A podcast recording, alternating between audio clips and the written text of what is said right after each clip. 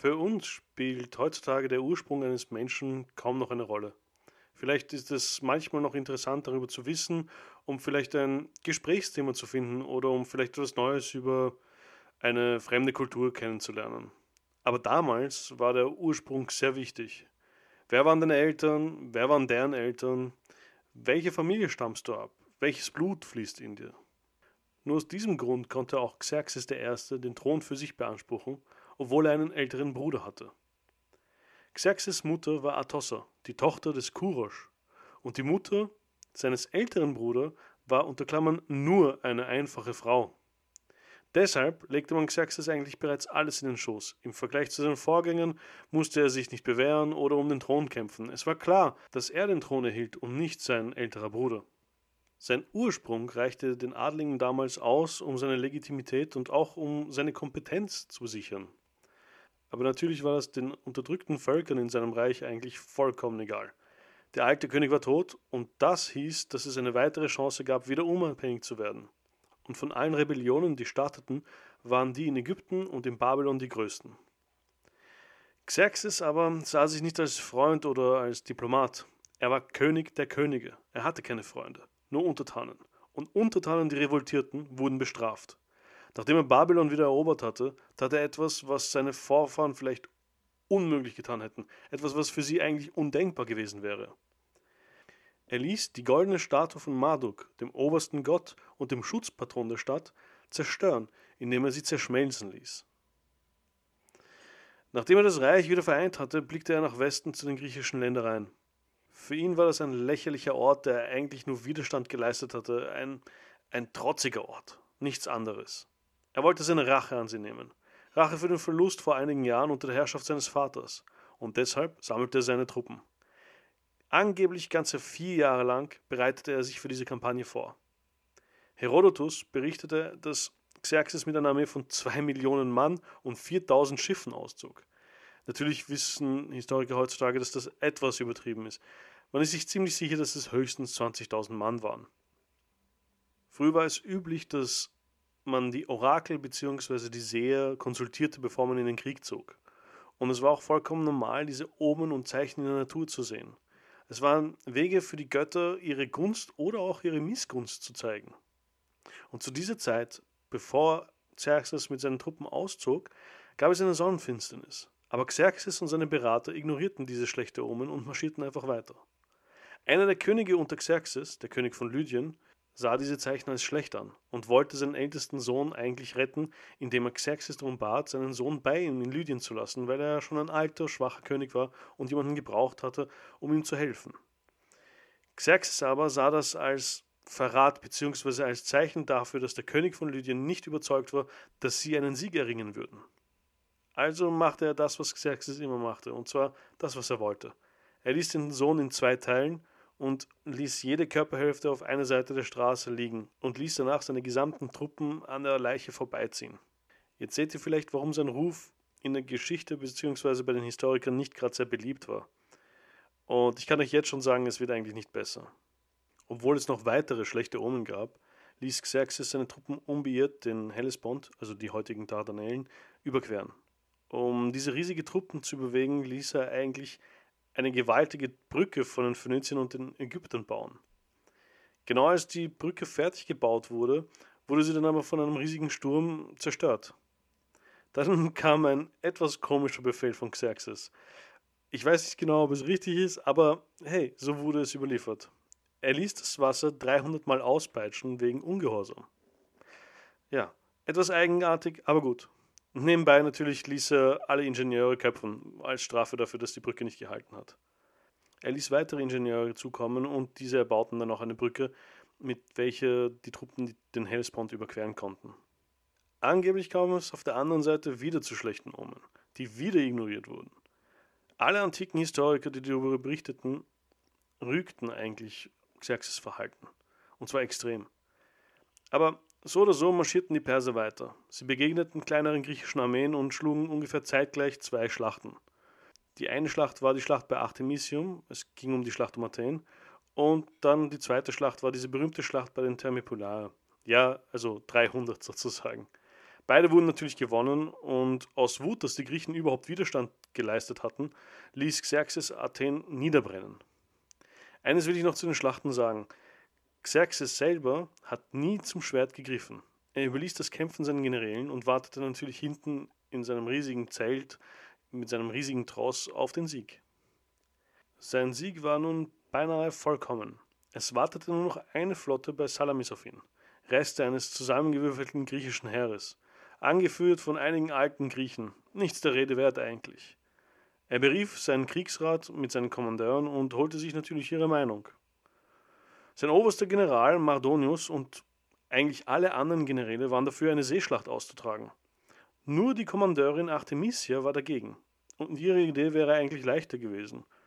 Ihr Plan war, die Perser sollten die Griechen einfach einkreisen und aushungern lassen. Einfach warten, bis die Vorräte zu Ende gingen. Xerxes aber folgte dem Rat der Mehrheit und ließ es zu einer Seeschlacht kommen.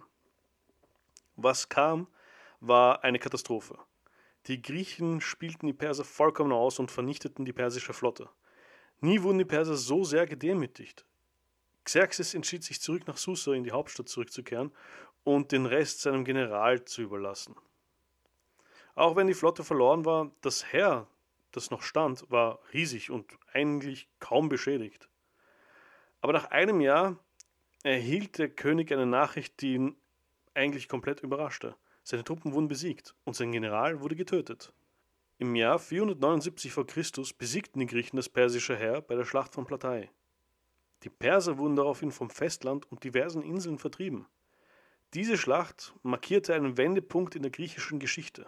Griechenland hatte den Sturm überlebt und konnte sogar erblühen danach. Nach dieser unglaublich kostbaren Niederlage widmete sich Xerxes etwas anderem zu. Man würde vermuten, dass er versuchen würde, sein Reich wieder aufzubauen und seine Kraft zu konsolidieren oder wie auch immer. Aber er hatte keine Lust mehr auf Griechenland, es nervte, es wurmte ihn, nur daran zu denken. Also baute er ein komplett neues Straßennetzwerk und einen riesigen Palast nebenbei. Das hieß, dass die Staatskasse komplett leer war aufgrund von ihm. Er gab immer mehr und mehr Geld aus, als wäre es ihm eigentlich egal. Und wenn ihr mich persönlich fragt, war es ihm auch vollkommen egal, weil er war der König der Könige. Natürlich tut er, was er möchte. Ihm wurde Dekadenz, Unzüchtigkeit und Boshaftigkeit zugeschrieben. Die alten Historiker hatten nichts Gutes über ihn zu sagen. Für sie war er das Gegenteil der früheren Perserkönige. Und viele behaupteten auch, dass mit seiner Herrschaft das Ende des Persischen Reiches eingeleitet wurde. Ein paar Jahre später kam es in der heutigen Türkei zu einem Aufstand der griechischen Städten. Ein athenischer General führte ein kleines Heer an und stiftete zu offener Revolte gegen die Perser an. Xerxes ließ seine Truppen sammeln, aber diesmal sogar mit dem Ziel, Griechenland zu erobern, nicht nur den Aufstand zurückzudrängen. Aber es kam nicht so. Zum zweiten Mal wurden seine Truppen von den Griechen besiegt und diesmal gab er den Gedanken an Griechenland komplett auf.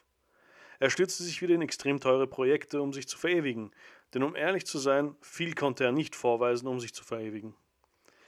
Aber dann geschah etwas, das vielleicht einige von euch schon vermutet hatten. Ein Minister, also einer der Adligen, tötete Xerxes und seinen Sohn Darius.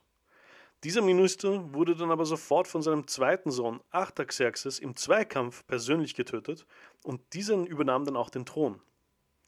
Der König der Könige war nicht mehr, aber die Geschichte endet noch nicht. Artaxerxes I. war alles, was sein Vater nicht war, und das machte ihn zu einem besseren Herrscher. Nachdem er den Minister selber getötet hatte und dessen Söhne dann exekutieren ließ, konsolidierte er die Macht und machte allen durch sein Verhalten deutlich, dass mit ihm nicht zu spaßen ist. Viele Ratgeber wollten dann, dass er sich endlich Griechenland schnappen soll. Aber er hatte eine andere Idee. Ihm waren die Fäden zwischen den Griechen wohlbekannt und deshalb wartete er auf seine Chance. Als es kurz davor war, dass die Athener und die Spartaner aufeinander losgingen aufgrund seiner Manipulation im Hintergrund, geschah etwas, das dringend seine Aufmerksamkeit benötigte. Ägypten hatte sich unter Inarus II. gegen ihn erhoben. Der König der syrischen Satrape, Megabizus, konnte die Ägypter aufhalten, bis die Verstärkungen aus Persien kamen.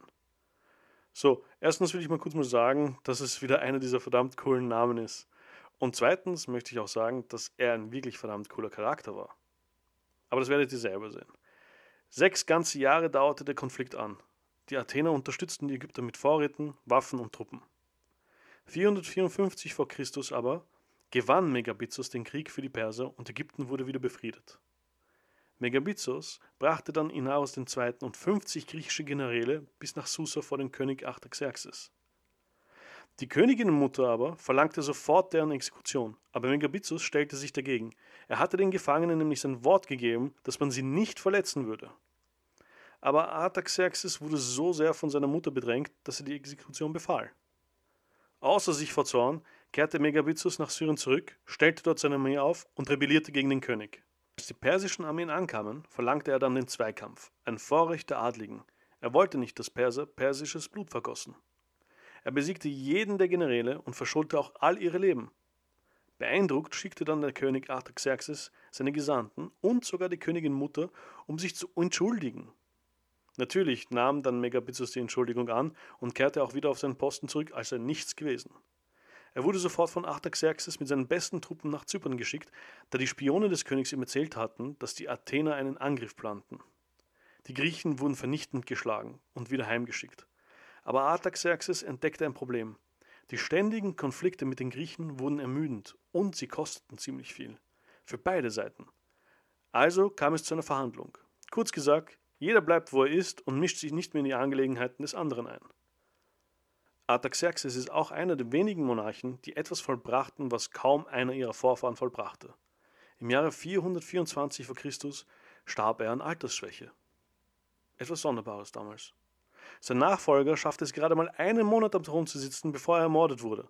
Der Mörder blieb dann sogar noch sechs Monate an der Macht, bevor er von seinem Halbbruder getötet wurde, Darius II. Während diesem halben Jahr ging es auch im Persischen Reich drunter und drüber, und die Perser brachen den Vertrag mit den Griechen, indem sie die Spartaner im Krieg gegen die Athener unterstützten.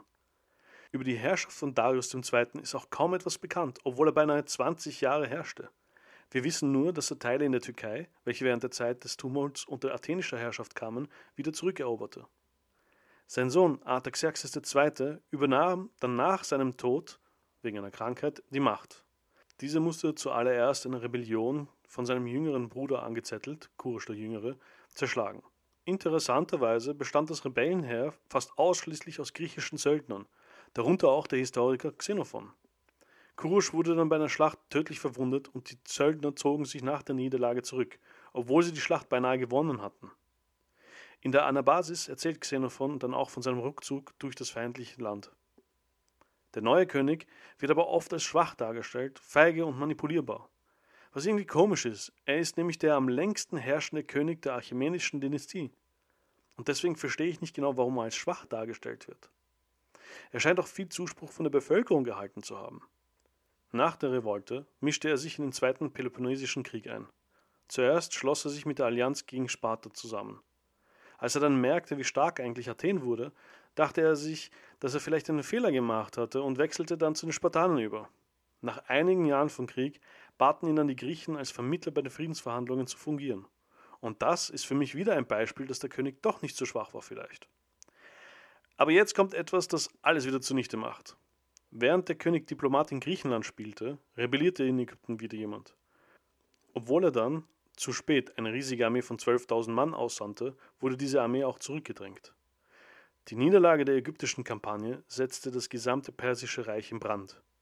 Mehrere Satrapen rebellierten gegen ihn, aber komischerweise überlebte er.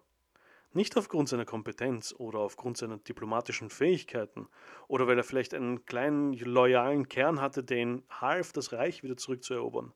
Nein, der Grund war ganz ein anderer. Die Satrapen konnten sich nicht einig werden und begannen sich gegenseitig zu bekämpfen. Die Rebellion zerfiel von selbst und Artaxerxes II. beließ es auch dabei. Das Reich hatte einen unglaublichen Riss so viele Probleme. Es war beinahe bankrott gegangen. Es stand auf sehr wackeligen Beinen und war durch fast nichts mehr gehalten. Das große persische Reich war nur noch ein Bruchteil von dem, was es einmal war. Mit dem Tod von Artaxerxes II. im Jahre 359 v. Chr. starb eigentlich auch der letzte König der Könige. Nie wieder sollte sich das persische Reich von den letzten Jahren erholen. Aber ein anderes, kleineres, unbedeutendes Reich Weit im Westen blickte schon Richtung Osten. Und die Geschichte endet nicht.